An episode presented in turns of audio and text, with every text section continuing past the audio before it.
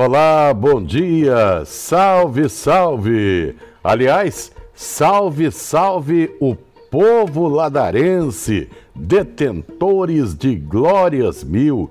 Hoje é aniversário de Ladário, a pérola do Pantanal, essa cidade importantíssima para o estado de Mato Grosso do Sul. Mas a respeito deste assunto, eu vou direto para Campo Grande para falar com Paula Navarro, jornalista, estudiosa da cultura e da história ladarense. Aliás, o trabalho de conclusão de curso TCC da Paula, lá na Universidade Federal de Mato Grosso do Sul, trabalho final, foi justamente a respeito de Ladário. Ela fez um documentário sobre Nossa Senhora dos Remédios. Manja tudo, manja tudo. Paulinha, fala aí, 2 de setembro, Paulinha. Olá, André. Olá a todos os ouvintes. Hoje, 2 de setembro, um dia muito especial, aniversário da nossa querida Pérola do Pantanal. São aí 243 anos de história, cultura, tradições e memórias incontáveis de Ladário, né? É, Ladário, que por sinal é uma cidade muito importante para a história do país, né, André? Como a gente sabe, é, a cidade foi um dos pontos de estratégia de defesa da Marinha do Brasil durante a Guerra do Paraguai. Tanto aí que a gente herdou, né? É, nós fomos, na verdade, presenteados com o arsenal da Marinha, né, que foi instalado no município. Nós fomos presenteados com a imagem da padroeira Nossa Senhora dos Remédios, que foi trazida pelo comandante José Raimundo Souza Lobo e que se instalou aqui, ganhou uma igreja hoje, né, também chamada de santuário. E não só isso, né? Nossa cultura e as nossas tradições, elas também são reflexo dos militares que vieram para cá. Inclusive, André, o carnaval, que é tão amado, esperado, esse ano a gente está aí sentindo uma falta tremenda de toda essa festa, né? Mas que, se Deus quiser, a gente vai estar tá comemorando.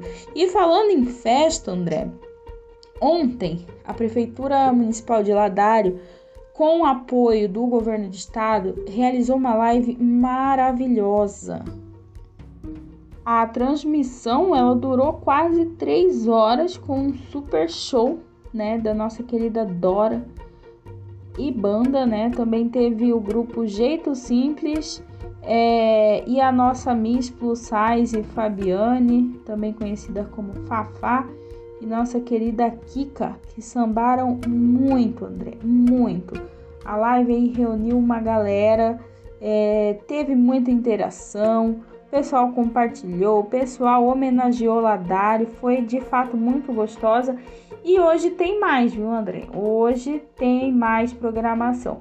Era pra gente estar tá na avenida, uma hora dessa aí tá, já ia tá todo mundo na euforia é, do desfile, as escolas todas preparadas é, para esse grandioso momento, né? Que elas se preparam o ano inteiro.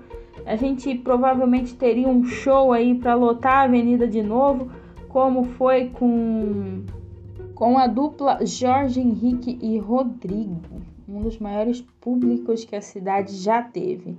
Mas, né, enquanto essa pandemia não passa, a gente fica aqui, ó, só no ao vivo, assistindo e doando, viu, André? Porque essas lives, elas são solidárias.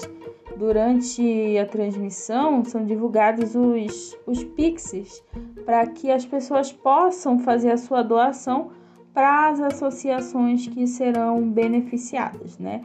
Na noite de ontem, as associações APIL e APA Bahia Negra foram as contempladas, né?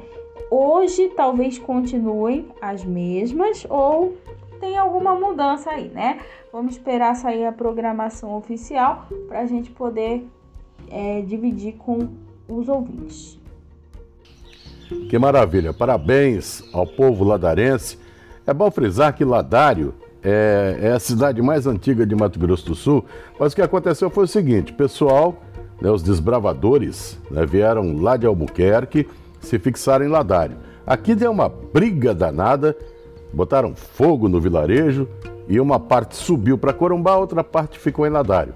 Só que Ladário só foi elevada à categoria de município em 1954. É por isso que Corumbá é considerada a cidade, o município mais antigo do estado de Mato Grosso do Sul e faz aniversário no próximo dia 21. Vou a Corumbá, quer dizer, vou a Campo Grande, novamente com Paula Navarro, e vou dizer uma frase que todo comunicador aqui da nossa região sempre teve vontade de bradar, né? E vai prosseguir o festival. Fala aí, Paulinha. E sabe o que está rolando em Corumbá, André Navarro? O Festival Estudantil da Canção de Corumbá 2021. Pois é, nessa quarta-feira, né, no caso ontem, 1 de setembro, a Prefeitura Municipal de Corumbá abriu a votação online para a escolha do vencedor ou da vencedora. O primeiro lugar é, vai ser classificado conforme a quantidade de reações no perfil oficial da prefeitura. Ou seja, André, os cinco finalistas, né, cada um gravou um vídeo individualmente. Olha, eu já vou adiantar que as apresentações elas estão fantásticas. Que produção, André! Lindo, lindo, lindo, lindo, cenário lindo. É, a produção musical das crianças assim tá fantástica. É, o talento dessas crianças também é inquestionável, viu? E aí o que, que acontece? Os vídeos estão lá no, no Facebook da prefeitura e aí a gente vai lá, assiste a todos e vota no que a gente mais gostar, que a gente acha que merece o título.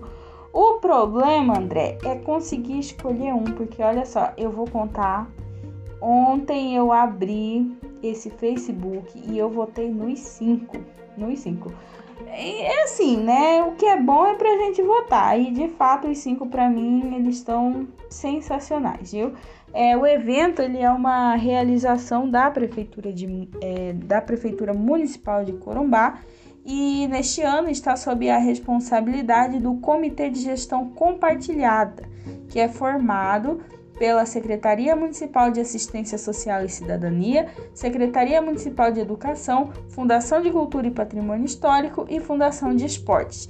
O evento ele busca incentivar o interesse da população pela música como fonte de cultura e lazer, valorizando aí as manifestações culturais regionais, né? É, e promovendo um ambiente educacional prazeroso e apresentando os talentos municipais da rede de ensino, né? E aí agrega rede municipal, estadual, federal e particular. Inclusive a gente tem representante de todas essas redes e da rede federal também, viu, André? Tá de fato assim, ó, maravilhoso. Então, é, acaba aí, vocês ouvintes, você ouvinte, acaba de ouvir nosso podcast e corre lá Corre lá para a página da Prefeitura Municipal de Corumbá, deixa seu voto, deixa seu comentário, deixa seu incentivo para essa criançada aí que está começando e que eu tenho certeza que tem um, um futuro brilhante aí pela frente. É, vai tudo voltando à normalidade, graças a Deus. E esta semana a Prefeitura de Corumbá já anunciou o FIPEC, o Festival Internacional de Pesca Esportiva de Corumbá. Tem um vídeo rolando aí nas redes sociais, está no Facebook da Prefeitura. O prefeito Marcelo Yunes dentro do barco, pescador que é, realmente incentivando este, que é um dos maiores eventos de pesca do Brasil. E o que eu gostei de ver, na verdade, na realidade, foi a união a Prefeitura de Corumbá, suas secretarias, suas fundações, os empresários de turismo, o Conselho de Turismo, todo mundo junto, todo mundo unido para realizar em 2022 o Festival Internacional de Pesca Esportiva de Corumbá. Quer dizer, já começou a ser desenhado agora, já começou a ser organizado agora e no ano que vem nós vamos ter barcos no Rio Paraguai, nós vamos celebrar o, o esporte que é um dos que mais atrai visitantes na nossa cidade. Milhares de pessoas vêm todos os anos para Corumbá para pescar e isso incentiva o turismo, incentiva o emprego, incentiva a renda e incentiva as divisas para o nosso município. Claro, ainda não foi confirmada a data, vai ser confirmada a data e todos os regulamentos. Mas fique ligado aí, porque vem novidade por aí, vem aí o FIPEC. Olha, hoje a gente fica por aqui. Amanhã a gente volta e amanhã eu vou falar a respeito da Feira do Produtor. É isso mesmo. Os produtores da agricultura familiar estarão no Jardim da Independência no sábado, fazendo uma feira trazendo os seus produtos de primeiríssima qualidade para colocar à sua disposição. Amanhã a gente volta, amanhã tem mais. Grande abraço, parabéns, Ladário. Tchau, tchau, gente. Até amanhã.